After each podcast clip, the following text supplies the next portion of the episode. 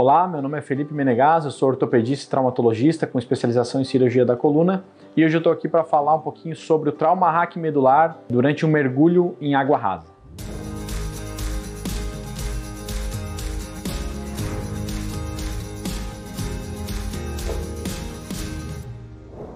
Então, trauma hack medular é a lesão da medula espinhal. A medula espinhal é uma estrutura que conecta o cérebro aos membros superiores e membros inferiores, através de nervos. Ela vai levar a, a função da motricidade e da sensibilidade para os membros. O mergulho em água rasa é a quarta causa de trauma hack medular no nosso país. Entretanto, durante os meses de verão, os meses de calor, o mergulho, de, o mergulho em águas rasas passa a ser a segunda causa de trauma hack medular. Ela geralmente acomete indivíduos jovens, na faixa etária entre os 10 e 25 anos, do sexo masculino, e é responsável por uma, uma quantidade de incapacidade permanente bastante elevada. Daí a importância de nós conhecermos esse tipo de, de lesão, porque o que parece uma brincadeira simples pode acabar se tornando uma, uma catástrofe. Como é o mecanismo de lesão do mergulho em águas rasas, do trauma hack medular por mergulho em águas rasas? Então, geralmente a pessoa mergulha de ponta cabeça na água e acaba por bater a cabeça ou numa pedra, num banco de areia ou no fundo da piscina. Na maioria das vezes esses acidentes acontecem em piscinas.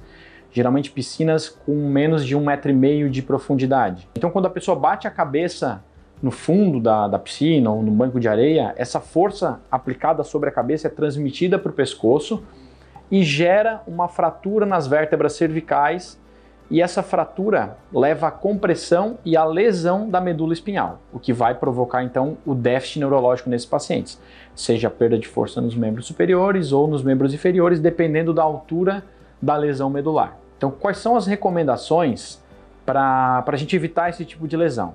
Então, primeiramente é importante saber que não existe uma profundidade segura onde você possa mergulhar de cabeça. Então, o ideal é que você não mergulhe de cabeça. A recomendação é que você entre na, na, seja no mar, na piscina, começando a colocar os pés. Então entre pelos pés primeiro, devagar. Também evite pular de saltar de pé, porque você saltando de pé, se for uma superfície baixa que você não se deu conta, você também pode sofrer fraturas no calcânio, no joelho, no quadril, inclusive na coluna lombar. Devemos então evitar, é, mesmo que nós conheçamos o local onde você está nadando, a gente deve evitar mergulhar de ponta cabeça. Por quê? Porque mesmo é, é, você nadando em locais conhecidos, é, gente, você precisa entender que a superfície pode mudar. Então, pode ter aparecido algum banco de areia novo ali, a maré muda conforme o período do dia, então pode naquele momento estar mais baixo e você não saber. Então, mesmo você conhecendo o local, é importante que você evite mergulhar de ponta cabeça. Também você deve evitar mergulhar em áreas desconhecidas ou em áreas onde a água esteja muito turva, é, de cachoeiras ou rios, onde você não consiga ver a, ver a profundidade. Né?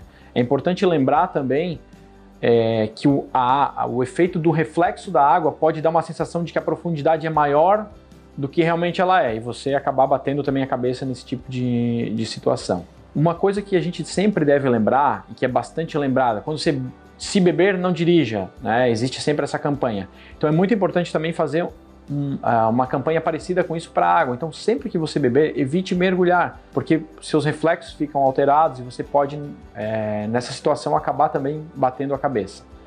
Evitar brincadeiras como empurrar os outros dentro da água. Então isso também pode fazer com que essa, a outra pessoa que foi empurrada caia de uma forma errada e acabe se machucando. Mesmo com todas essas recomendações, eventualmente esses acidentes acontecem, principalmente durante o verão. Se você se deparar com uma situação dessa, onde uma pessoa mergulhou e acabou batendo a cabeça, o ideal é que você evite fazer movimentações bruscas nessa pessoa. Quando o trauma acontece durante o mergulho a, e a pessoa tem um trauma hack medular, ela acaba ficando muitas vezes tetraplégica, ela perde a capacidade de movimentar as mãos e os braços imediatamente após o trauma. Então pode ser que essas pessoas elas venham sofrer também de afogamento se ninguém ajudar as pessoas a saírem da, da água. Então, na hora de socorrer as pessoas, é muito importante lembrar que elas podem ter esse trauma da coluna cervical. Então, evitar uma manipulação muito grosseira desses pacientes. Tentar movimentar e tirar eles da água sem, sem movimentar muito o pescoço, sem movimentar o, o tronco. Então, movimentar a cabeça e o tronco como um bloco, assim. Tentar evitar um movimento isolado do pescoço.